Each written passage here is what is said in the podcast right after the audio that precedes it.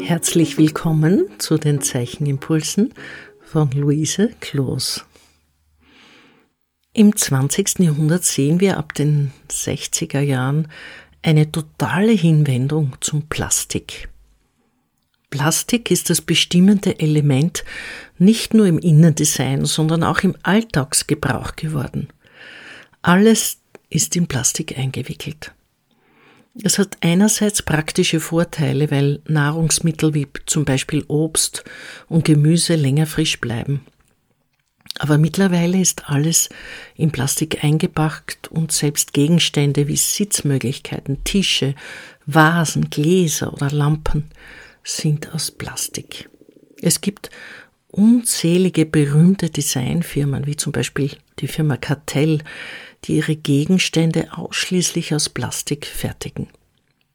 Tupperware ist ein anderes Beispiel für ein berühmtes Plastikerfolgsmodell aus den 50er Jahren bis heute, bei dem sich im Direktmarketing, also nicht nur über das Geschäft, sondern über Partys, direkt von Mensch zu Mensch, das Plastik in der ganzen Welt verbreitet.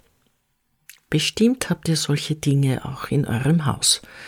Wie wir wissen, findet sich das Plastik als Mikroplastik in den Ozeanen und sogar in der Antarktis, praktisch überall auf der ganzen Welt wieder. Deswegen gibt es inzwischen auch Menschen, die Plastik aus dem Haushalt verbannen. Aber das ist gar nicht so einfach, ohne Plastik auszukommen. Aber zu reduzieren ist natürlich schon einmal eine sehr gute Idee. Wenn ihr nachschaut, welche Gefäße ihr im Repertoire eures Haushaltes habt, ist es zeichnerisch interessant, welche Plastikformen das sind. Welche Formen, welche Gefäße, welche Schüsseln, welche Töpfe, welche Schalen, welche Gläser, welche Flaschen, welche Löffel sind aus Plastik? Da möchte ich euch anregen, ein Stillleben nur mit Plastikteilen zu machen. Kein zerbrochenes Mikroplastik, sondern tatsächlich geformtes, designtes Plastik. Ihr werdet feststellen, was ihr alles für lustige Ereignisse in eurem Haus habt, die sich in den Zeichnungen wiederfinden. Im Gegensatz zu Glas hat Plastik sehr oft auch eine Farbe. Es kann auch transparent sein. Das ist dann normalerweise Acrylglas. Aber meistens ist es gefärbt und hat eine bestimmte Farbe. Deswegen ist diese Einladung nicht nur eine zeichnerische, sondern auch eine malerische. Ihr könnt diese großen und kleinen Plastikgegenstände, die ihr bei euch zu Hause findet, auch in Farbe umsetzen. Wir wollen aus diesem Plastik in seiner Form zuwenden.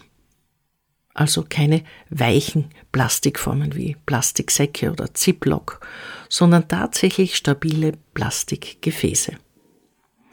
Denkt an das Verhältnis von groß und klein, denkt an die Komposition, denkt an wunderschöne Linien. Denkt an die Beziehung der Formen zueinander. Sobald eine Form am Platz sitzt, geht sie in ein Gespräch, einen Dialog mit der nächsten Form ein. Es ist also nicht egal, wie eure Plastikformen am Platz stehen, sondern ihr könnt es komponieren. Ich wünsche euch eine genussvolle Reise durch euren Haushalt, auf der ihr schaut, welche Plastikformen ihr findet. Ich kann mir vorstellen, dass eine Zeichnung nicht ausreichen wird, um eure Plastikteile zu porträtieren. Natürlich wäre es schön, wenn erkennbar ist, dass diese Gefäße nicht aus Glas oder Ton oder Keramik, sondern aus Plastik sind. Ich bin mir sicher, ihr werdet Wege finden, dieses Plastik darzustellen. Ein Geheimnis ist, dass die Kanten meistens abgerundet sind, weil Plastik sich so schön biegen lässt. Dieses Abgerundete an Kanten und Konturen wird euch zum Gefühl von Plastik verhelfen. Wie immer, setzt euch gut hin, atmet tief durch und beobachtet mit einem Augenzwinkern, wie viel Plastik in eurem Alltag Einzug gehalten hat. Und dann eine Verwandlung ins Ästhetische. Ich wünsche euch gutes Gelingen. Alles Liebe, eure Luise Kloß.